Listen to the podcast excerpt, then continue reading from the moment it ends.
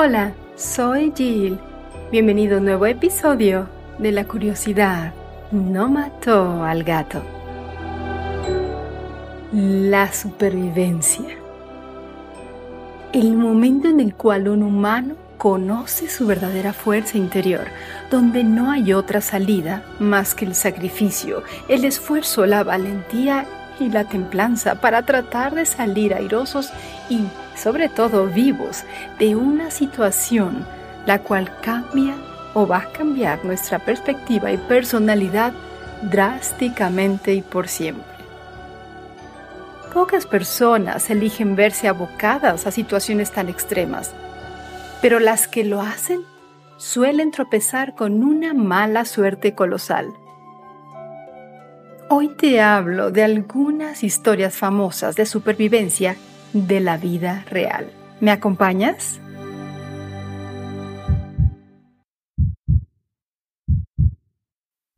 El cuerpo humano es una cosa extraña y maravillosa.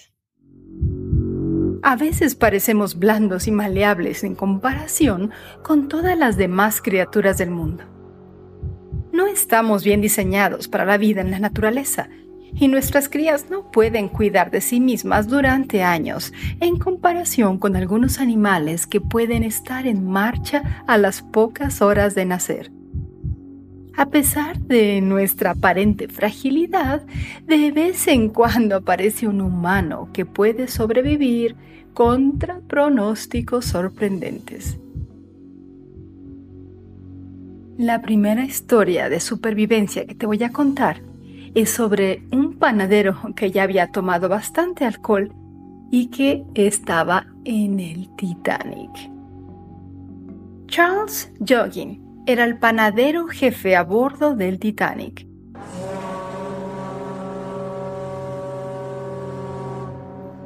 Cuando el barco se hundió y unas 1.500 personas se ahogaron, Jogging se unió a ellos en el agua y simplemente nadó hasta la mañana en que fue rescatado vivo y sano.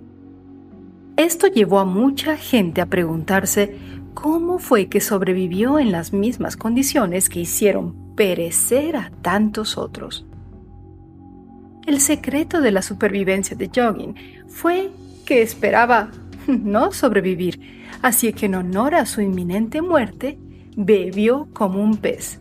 No agua de mar, sino alcohol. Fue una mezcla desconcertante de circunstancias lo que mantuvo al hombre con vida. Normalmente el alcohol te hace más susceptible a la hipotermia. Sin embargo, en situaciones de riesgo vital, el alcohol tiene otro efecto único en el cuerpo humano.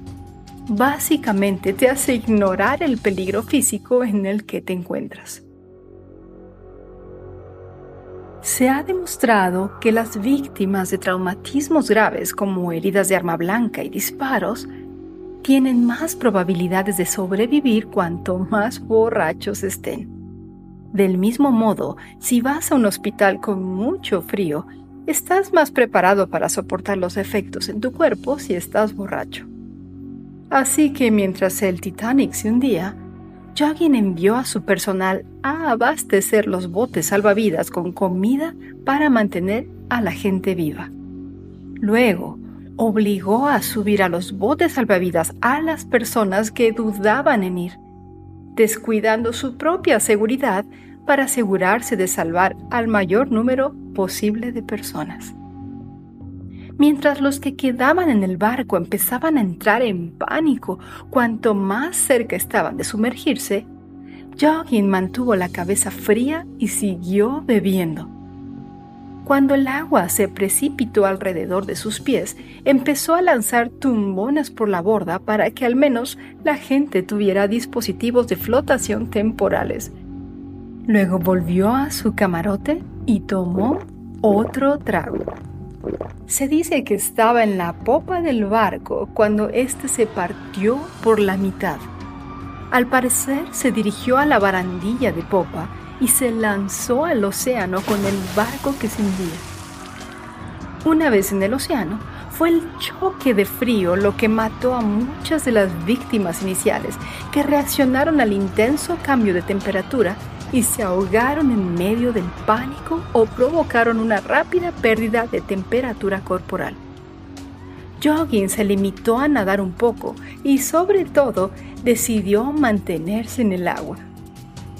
El alcohol en su organismo no hizo que se calentara más, pero sí le hizo afrontarlo con más calma y eso probablemente le mantuvo con vida.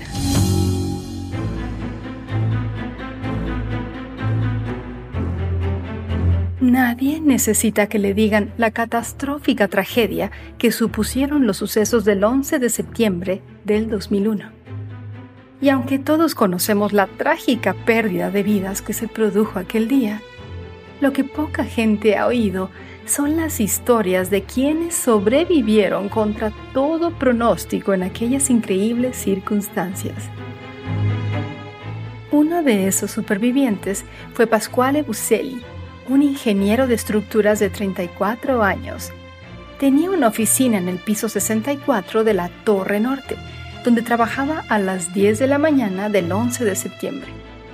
Intentó evacuar junto con los demás, pero solo llegó al piso 22 del edificio cuando éste empezó a temblar y las escaleras se movieron debajo de él. Oyó cómo las cosas estrellaban contra el suelo por encima de su cabeza y se agachó en una esquina esperando lo mejor. Las paredes se le cayeron literalmente encima y experimentó la sensación de estar cayendo. Recuerda que en este momento está en el piso 22 de la Torre Norte. Lo siguiente que recuerda es que dos horas más tarde estaba sobre una gigantesca losa de hormigón, 180 pies más abajo de donde empezó. Había humo, polvo y fuego por todas partes, pero estaba vivo.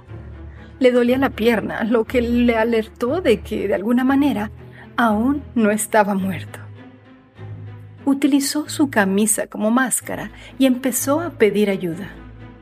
Un bombero cercano le escuchó los rescatistas lo sacaron del fuego y los escombros e increíblemente solo sufrió una fractura en el pie. Los daños emocionales fueron peores, tardaron mucho más en ser superados, pero su asombrosa historia de supervivencia fue realmente rara, ya que fue una de las únicas 42 personas de las que tenemos constancia que sobrevivieron al derrumbe. Si no conoces el nombre de Luis Samperini, hmm, quizás deberías hacerlo. Es una de las cosas más cercanas a un superhéroe de la vida real. La historia de la vida de este hombre es tan increíble que si alguien como Tom Hardy lo interpretara en una película biográfica, asumirías que todo es inventado. De hecho, su vida se convirtió en una película, pero fue interpretada por un actor llamado Jack O'Connell. La película se llamó Unbroken, dirigida por Angelina Jolie. Conocido por ser un poco problemático en su juventud y al parecer líder de un imperio criminal infantil en sus primeros años, se enderezó cuando estaba en el instituto para convertirse en uno de los mejores estudiantes atletas de California. Fue el corredor de fondo más joven en llegar al equipo olímpico. Pero es su servicio en la guerra lo que le hace destacar como una especie de estrella de la acción.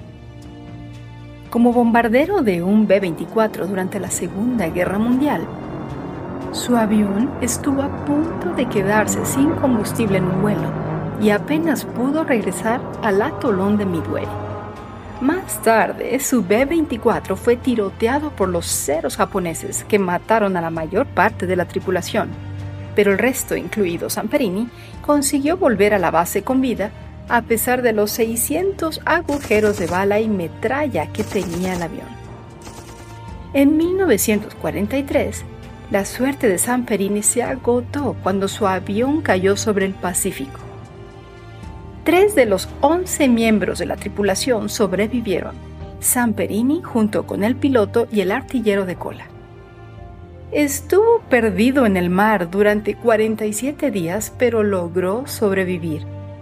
incluso después de ser ametrallado por pilotos cero que vieron a los hombres a flote. Después de estar a la deriva durante unas alucinantes 2.000 millas, la Marina japonesa encontró a los náufragos y él se convirtió en prisionero de guerra. Estuvo retenido durante dos años y sufrió numerosas torturas antes de ser liberado. Más tarde, incluso escribió una carta perdonando a sus antiguos torturadores por lo que le hicieron.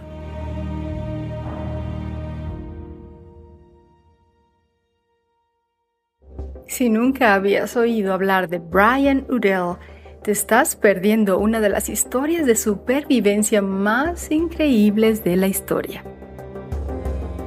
Udell es la única persona en el mundo que ha sobrevivido una eyección supersónica de un avión. Eso significa que viajaba más rápido que la velocidad del sonido cuando se eyectó de la nave. Udell viajaba casi 500 kilómetros por hora cuando un fallo informático inutilizó la aviónica. En el momento en que se produjo el fallo, el avión se encontraba en un giro a la derecha de 60 grados y se dirigía directamente hacia el océano a velocidades supersónicas. A 3.000 metros, Udell dio la orden de eyección. Se tiró de la manivela a 1800 metros. El copiloto Dennis White se eyectó a 914 metros, Udell se eyectó a 457 metros. La fuerza fue tan intensa que le arrancó el casco y la máscara de la cabeza. Su paracaídas se desplegó a 152 metros. White murió inmediatamente después de la eyección, pero Udell sobrevivió, aunque con heridas increíbles. Los médicos le dijeron que probablemente no volvería a caminar les demostró que estaban equivocados y en seis meses ya estaba de pie. En diez meses volvía a volar en misiones. Cuando los soldados estadounidenses irrumpieron en la playa de Normandía, debió ser una escena absolutamente caótica. Muchos cineastas han intentado recrear ese momento desde entonces, especialmente la increíblemente violenta y dramática escena inicial de la película Salvar al soldado Ryan, ¿la viste? Pero haber estado allí en la vida real habría sido absolutamente aterrador para todos y cada uno de esos soldados que aún siguieron adelante. Una cosa en la que mucha gente probablemente no piensa tanto es cómo en medio de todo ese caos un hombre tuvo que ser el primero. Un soldado tuvo que ser el primero en pisar esa playa. Su nombre era Leonard Schroeder. El día D de 1944, el capitán Schroeder fue el primer soldado estadounidense en pisar las playas de Normandía. Al frente de su compañía en la playa de Utah, Schroeder recibió dos disparos. A pesar de sus heridas, llevó a sus hombres hacia el interior varios kilómetros y luego se desmayó por la pérdida de sangre. Schroeder nunca planeó ser el primero en la playa y no se deleitó con la atención que recibió por ello más adelante. Pero el hecho es que sí tuvo un después en la vida de qué hablar sobrevivió a la guerra, volvió a casa y vivió hasta los 90 años.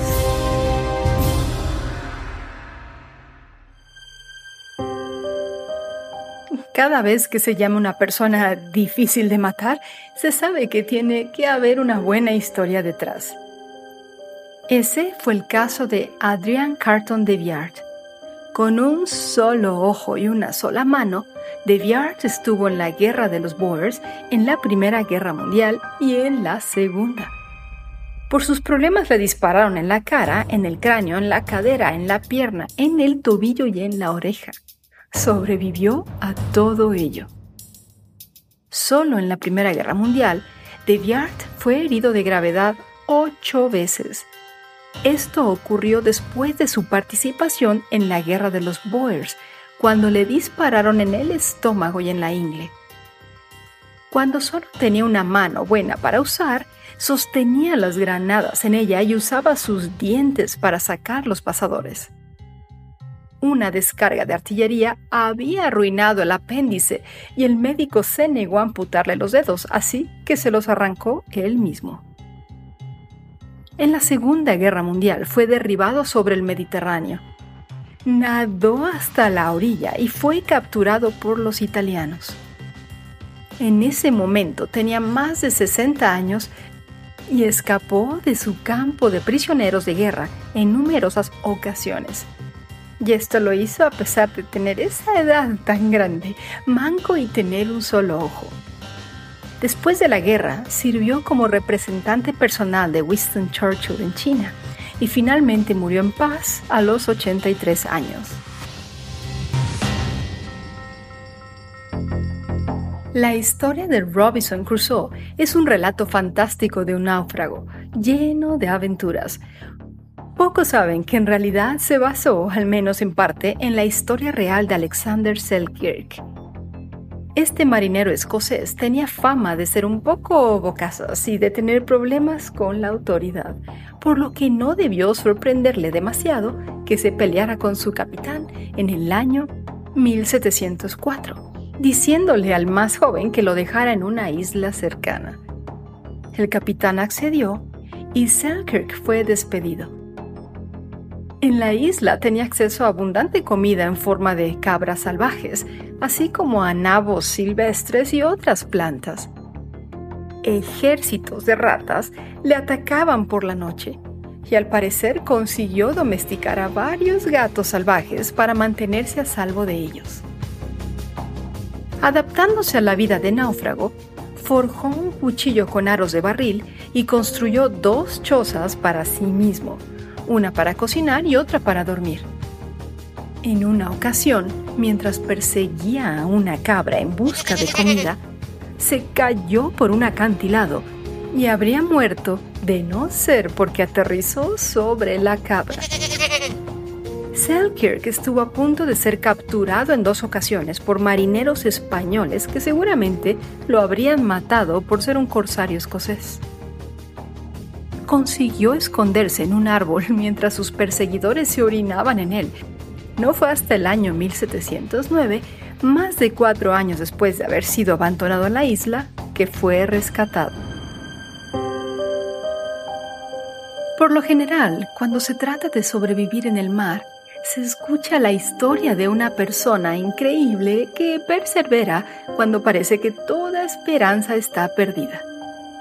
Y luego está la historia de la familia Robertson, que sobrevivió durante 38 días en un bote de 9 pies antes de ser rescatada. En 1971, la familia Robertson, formada por Dougal y Lynn, más sus hijos Douglas, Sandy y Neil, junto con un amigo llamado Robin, planeaba dar la vuelta al mundo. Las cosas se torcieron a 124 kilómetros de las Islas Galápagos cuando una manada de orcas volcó el barco. La familia se refugió en una balsa salvavidas que se desinfló después de 17 días antes de subir al pequeño bote.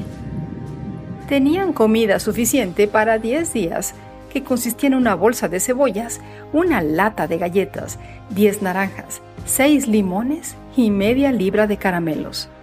Y el agua estaba llena de tiburones.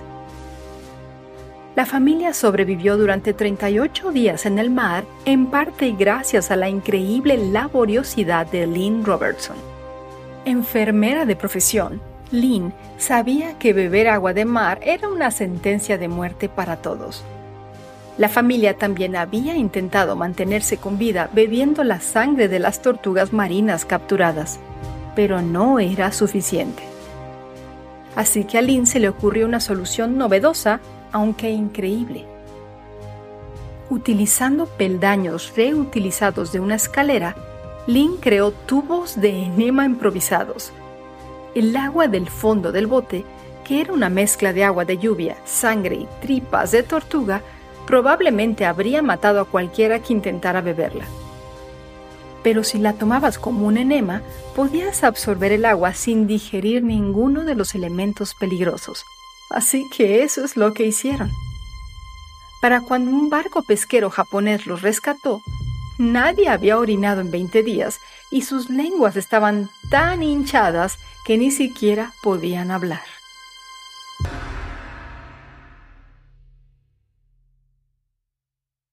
Douglas Mawson ¿Caníbal o héroe? Mawson fue un geólogo y explorador australiano que exploró el continente helado con un equipo de aventureros en 1912.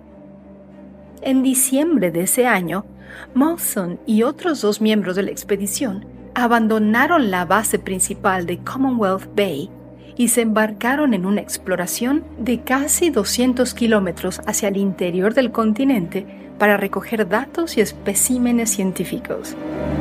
Pero después se produjo una tragedia. Uno de los hombres, un joven soldado británico llamado Belgrave Ninins, se precipitó por una grieta en un trineo, junto con varios de sus mejores perros y muchos de los suministros del equipo. Durante varias semanas, los otros dos, acosados por el escorbuto y otros males, lucharon por volver al campamento, subsistiendo primero con los perros restantes y luego con raciones de hambre. Finalmente, Javier Merz, alpinista y campeón de esquí suizo, murió de agotamiento y posible toxicidad por comer hígados de perros. Decidido a regresar con los datos de la investigación, Mawson luchó contra los elementos durante 30 días y finalmente llegó al campamento base en febrero de 1913, demacrado, congelado y agotado, solo para descubrir que había perdido por horas el barco que recogía al resto de la tripulación. Aunque se le considera un héroe de la supervivencia, Posteriormente fue nombrado caballero y su rostro adorna ahora el billete de 100 dólares australianos. Existen dudas sobre las medidas extremas que pudo haber tomado para mantenerse con vida. Una biografía de Mawson de 2013 sugiere que podría haber puesto a propósito sus raciones de hambre y las de Merz a un nivel que habría acelerado la muerte de su compañero, y que hirvió y se comió el cadáver de Merz para sobrevivir. Los descendientes de Mawson rechazan esta acusación. Esto me recuerda a la historia de supervivencia de aquel equipo de rugby que sobrevolaba los Andes. Pero eso yo te lo voy a contar en otro episodio. Y voy a terminar con una historia bastante actual. José Salvador Alvarenga es un pescador salvadoreño que pasó 13 meses a la deriva en el mar. Es la primera persona de la historia que ha sobrevivido en una pequeña embarcación en el mar durante más de un año. El 17 de noviembre del 2012, Alvarenga partió en un viaje de pesca profesional con un joven pescador llamado Ezequiel Córdoba, con el que nunca había trabajado se embarcaron en un pueblo pesquero de la costa del Pacífico del estado de Chiapas, al sur de México, y planeaban estar unas 30 horas cazando tiburones, atunes y dorados. A las pocas horas de viaje, se desató una tormenta que duró cinco días y les hizo perder el rumbo. Alvarenga llamó a su jefe por la radio del barco para pedir ayuda pero esta y gran parte del resto de la electrónica del barco había quedado inutilizada por la tormenta. El motor del barco también estaba dañado. Se envió un grupo de búsqueda, pero tras dos días sin éxito, su jefe se dio por vencido y asumió que se habían ahogado. Solos y sin comida ni suministros, los dos pescadores sobrevivieron comiendo pescado crudo, tortugas y medusas. Bebían agua de lluvia y sangre de tortuga. Cuando las semanas se convirtieron en meses, Córdoba enfermó gravemente por haber comido durante meses alimentos crudos y murió. Alvarenga tuvo que aguantar otros nueve meses solo en el mar, hasta que divisó una pequeña isla. Abandonando su barco y nadando hasta la orilla, se encontró casi inmediatamente con una pareja local que alertó a las autoridades. Había llegado a las Islas Marshall. Su viaje duró 438 días y se calcula que recorrió entre 3.000 y 4.000 kilómetros.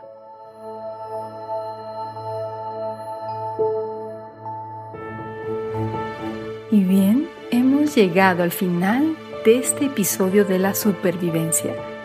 Y claro que hay muchísimas más historias de supervivencia, pero quise recolectar algunas para contártelas. Espero que ni tú ni yo nos encontremos en alguna situación así para sobrevivir, pero si eso sucede, haremos lo mejor que se pueda como humanos. Te espero en el próximo episodio de La curiosidad no mató al gato.